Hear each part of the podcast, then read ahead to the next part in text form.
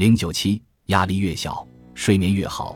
我们大多数人睡眠不足，首要原因也许是心理压力。夜深人静，没有光线，这时我们常会想到自己面临的问题可能与社交、财务、工作等相关。对于已确诊癌症的人来说，不仅要忍受心理上已有的压力，还要忍受身体疼痛等症状带来的压力，身心俱疲。很多癌症患者对我说，长期困扰他们的最烦心问题是无法放松下来，没有一个高质量的睡眠。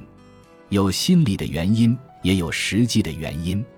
可想而知，知道自己体内有个东西危及生命，肯定会有极大的压力。夜里，癌症患者虽然知道病情不会消停，也不得不让自己的身体有些许平静。医疗上的压力经常让我们直面死亡，这可能是失眠的首要原因了。我们休息时便卸下了心理和情感防御的盾牌，这时面对生理上的不堪一击，我们会更容易受伤。美国匹兹堡大学教授马里查·哈勒，过去二十年中一直研究压力和睡眠的关系。他的研究表明，应激事件如罹患癌症或失去亲人会影响睡眠。哈勒及其同事已证明，睡眠问题是压力和健康不佳的纽带。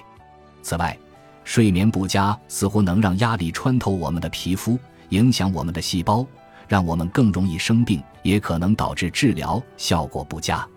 生活中我们不可能没有压力，但是通过改善睡眠，能抵消压力带给我们身体的损害。